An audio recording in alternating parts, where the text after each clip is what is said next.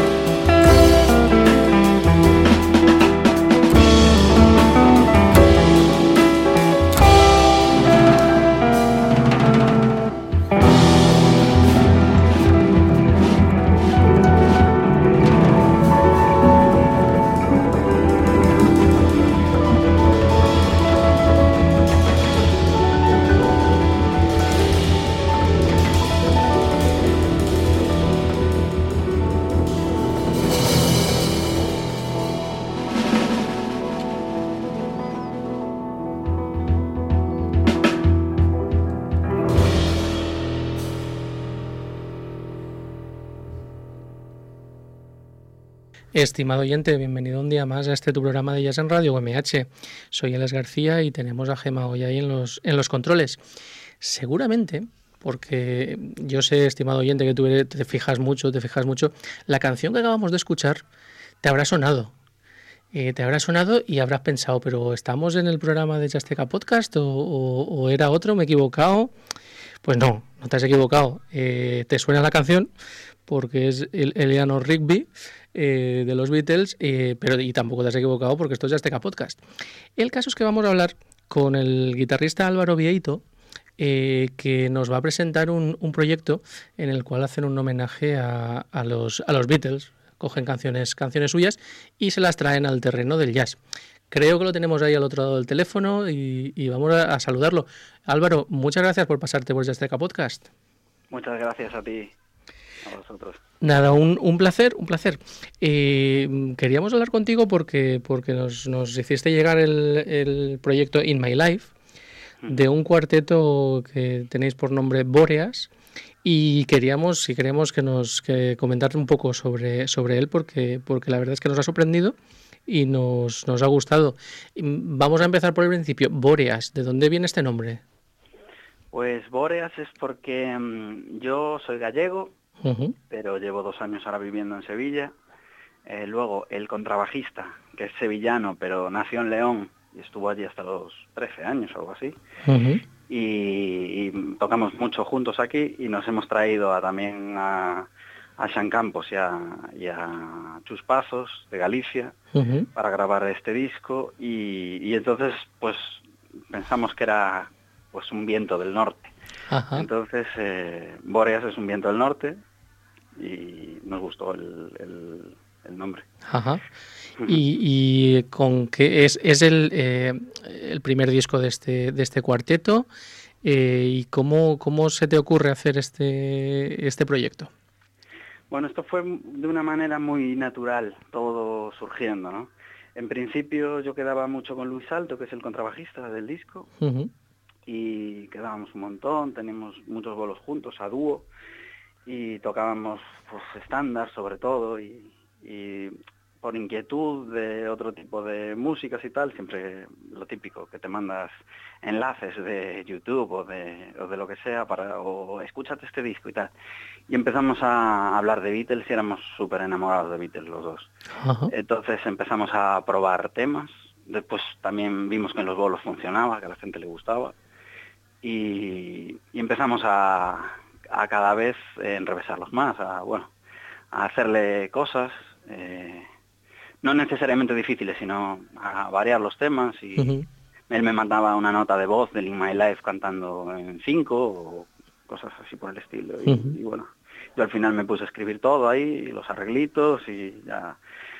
El tema es que hubo un momento en que vimos que la, cosa tenía tenía filón, lo estábamos disfrutando un montón y avisamos a, a Chuspazos y a San Campos y pensamos que con esa tímbrica, ¿no? El cuarteto con piano, pues que podía quedar muy interesante.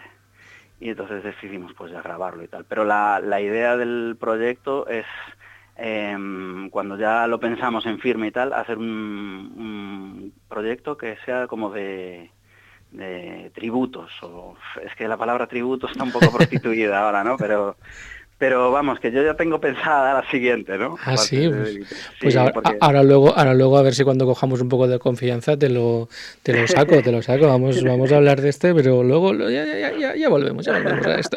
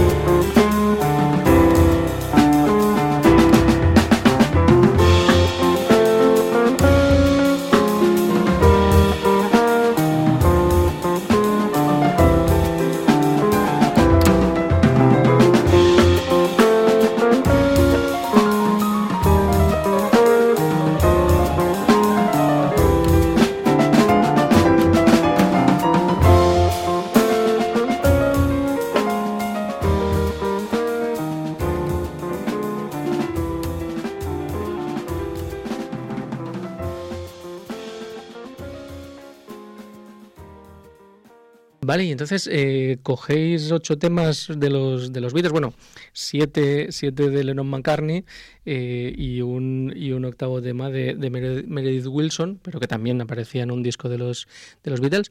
Eh, y, ¿Decidís enseguida que lo queréis grabar o cómo, cómo habéis, lo habéis rodado antes con el cuarteto? No, en absoluto. O sea, hicimos, tocamos bastante, un montón de temas a dúo, Luis y yo, y, ya te digo, cuando empezamos a hacer los arreglos y tal, empezamos a darle forma a todo. Yo soy bastante organizado y, pensé en un repertorio que pudiera ser un, disco en conjunto que, que, me pareciera equilibrado y eh, pues temas más rápidos, temas más lentos, ese tipo de cosas, ¿no? Así pensando un poco en el conjunto del disco.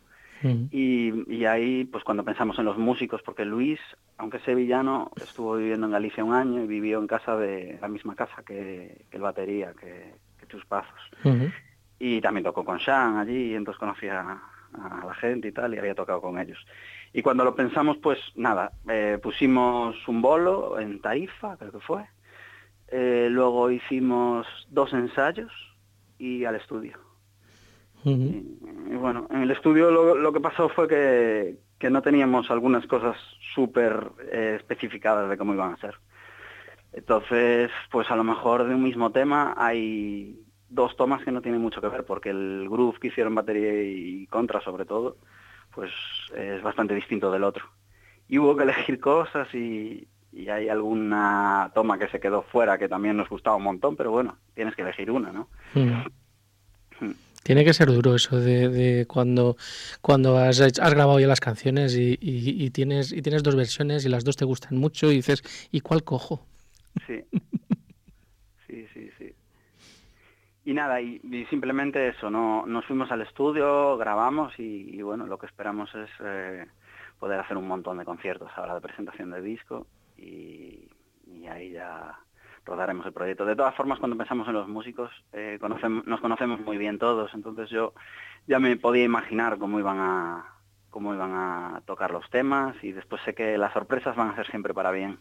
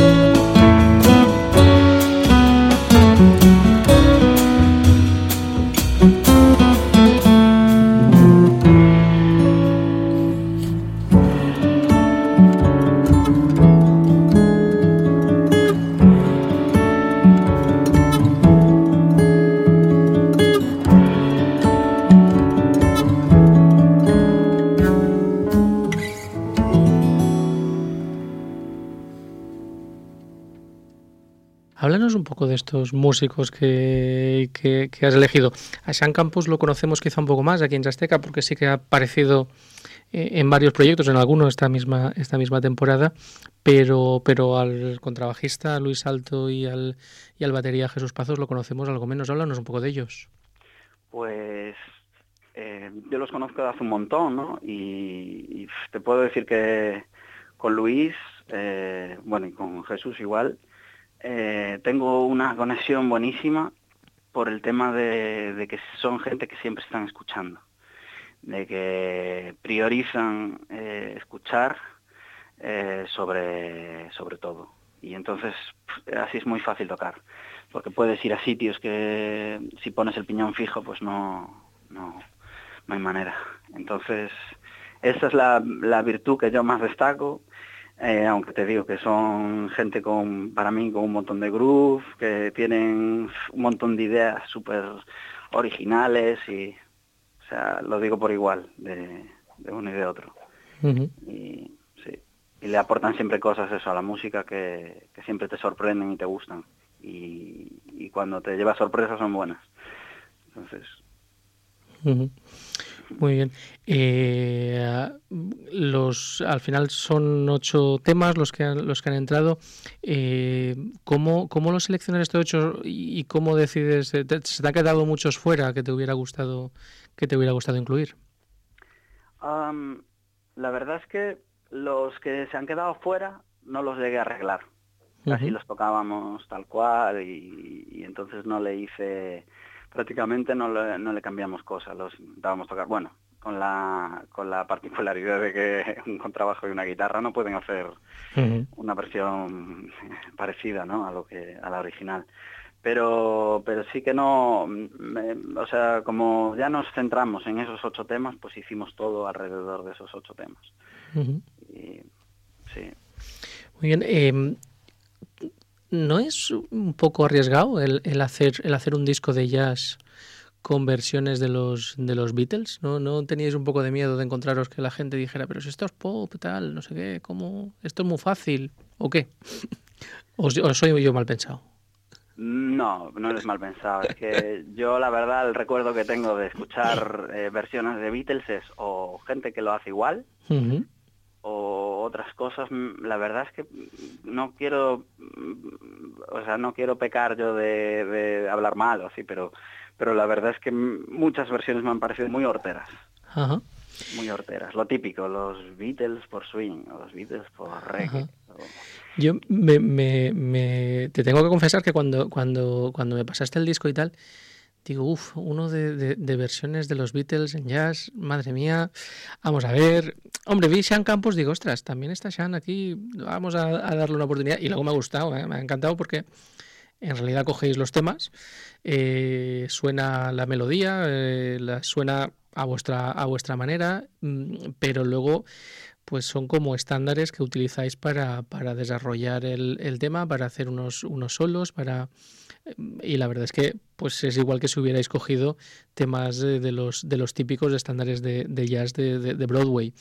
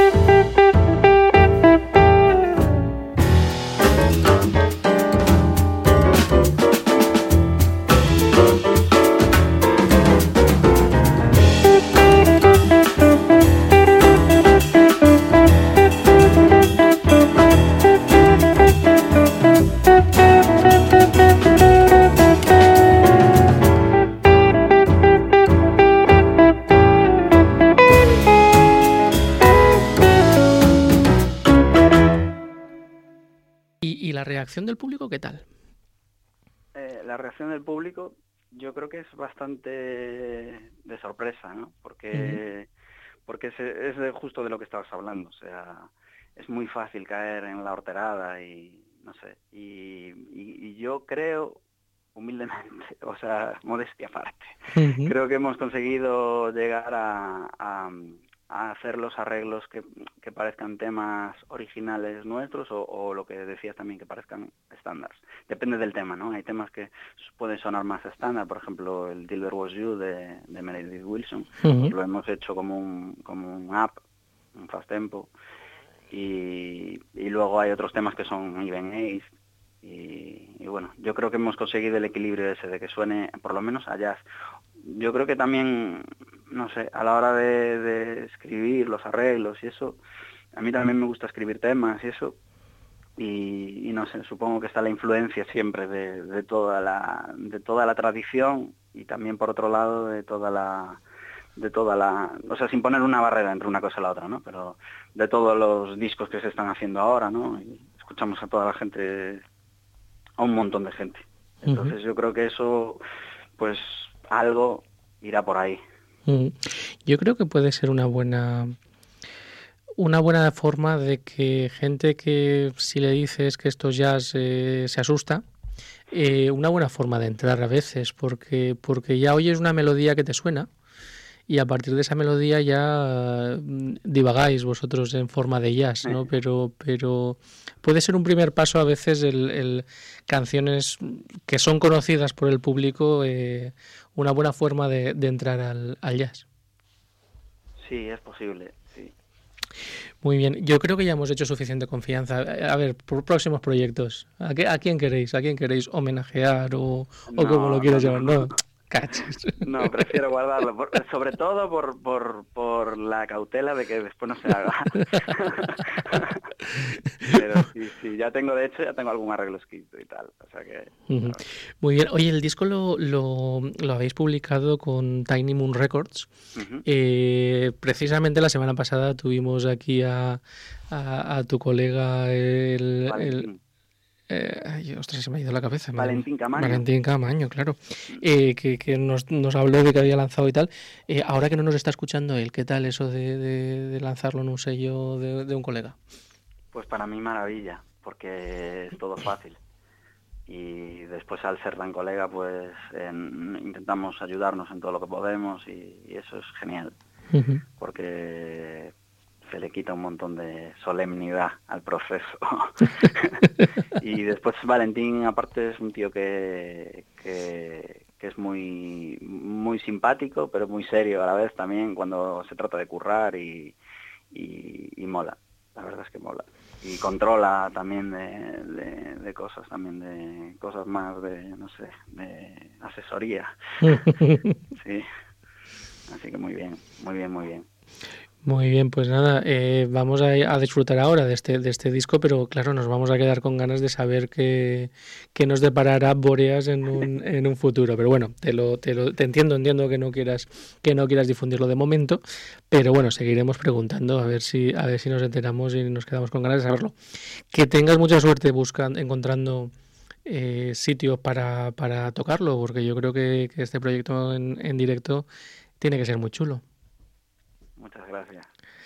Pues nada, un abrazo y, nada, mantenernos informados de, futuros proyectos, ¿de acuerdo Álvaro? Venga, un abrazo Alex. Un, un, abrazo muy fuerte y seguimos escuchando algo más, algún tema más de este, de este Boreas in My Life.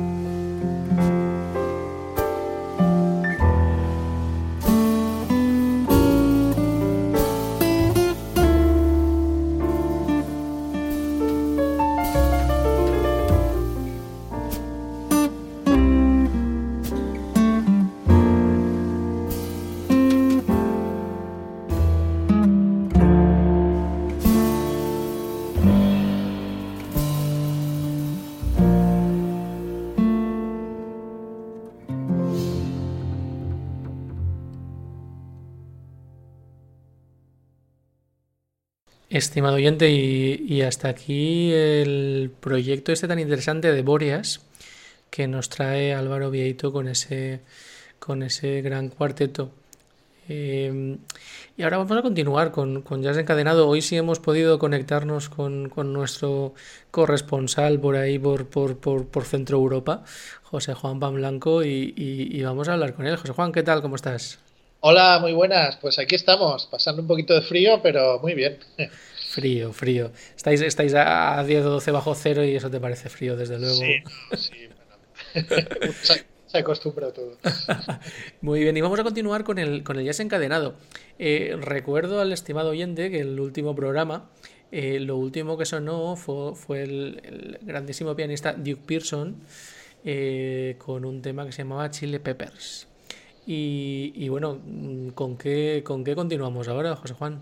Hombre, pues a mí me parecía interesante seguir un poquito con Duke Pearson, porque es una, una de esas figuras que de, la historia del jazz que nunca ha sido, nunca ha tenido todo el reconocimiento que, se merecía. Es un, músico más bien desconocido para la mayoría. Entonces vamos a escuchar un, un tema en el que él no participa como intérprete, pero sí es el autor del tema y además participa como arreglista. Pertenece a un disco del trompetista Donald Byrd, un disco que grabó en el año 64 y que se llamaba A New Perspective. Y era, bueno, aquí hizo una especie de, experimento, era un disco con, con, una, con, un, con un fuerte componente religioso, espiritual, y Donald Byrd se rodeó de, bueno, de, un, grupo de músicos. Era una de estas producciones de Rudy Van Gelder para, para Note y se rodeó pues de, un grupo de músicos de, lo mejor de la época. Ahí están, por ejemplo, Hank Mobley en el saxo, Herbie Hancock en el piano o Kenny Barrell en, en la guitarra. Y además, además de los músicos, añadió un coro de ocho voces, cuatro masculinas y cuatro femeninas, que le daban un toque, pues eso, quizá un poco más espiritual. En cualquier caso, es un, experimento interesante y, bueno, y vamos a escuchar lo que salió de ahí. El tema se llama Shant, canto, y bueno, como os decía, está escrito por Duke Pearson, arreglado por él e interpretado por Donald Byrd. Así que ahí tenemos este Shan con Donald Clark.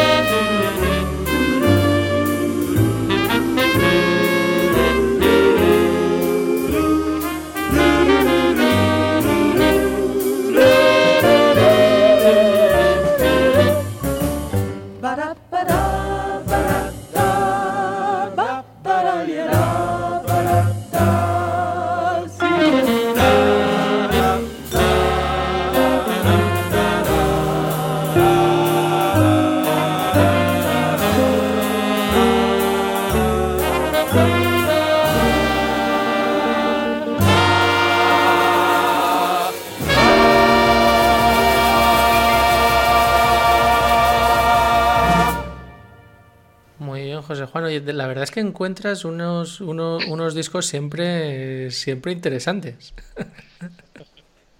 Sí, cosas que se han quedado a lo mejor un poco olvidadas y que bueno, siempre está bien, siempre está bien recuperar. Muy bien, pues, pues mira, yo te, yo te voy a contestar por el título de la canción.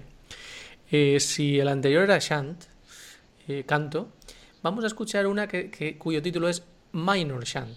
O sea que es como un canto, pero más, más pequeñito, más pequeñito. Eh, quien, quien, nos lo trae no es para nada pequeñito y es un, un, un saxo tenor de estos que cuando empiezas a escucharlo dices, este chaval ha nacido para tocar el saxo tenor. De estos que tienen un cuerpo, un volumen, eh, su sonido importante. Es de un álbum eh, de 1960, cuatro años antes que el que, nos traía eh, José Juan, que se llama Look Out. a Stanley Tarrantine le acompañan Horace Parlan al piano, George Tucker y Al Harewood. Eh, y vamos a escuchar este tema, pero antes vamos a despedir el programa porque, porque ya no nos va a dar tiempo para, más canciones. Eh, José Juan, muchas gracias por conectar con nosotros y, seguirnos acompañando aquí en Desde Acá Podcast, aunque sea desde allá. sí, nada, para mí siempre es un placer estar aquí, ya lo sabéis. Muy bien, estimado oyente, soy Alex García y te dejo con este tema. Y como siempre te digo, disfruta del jazz con jazzteca.com. Ok, ahora voy. Vale, ya tenemos uno.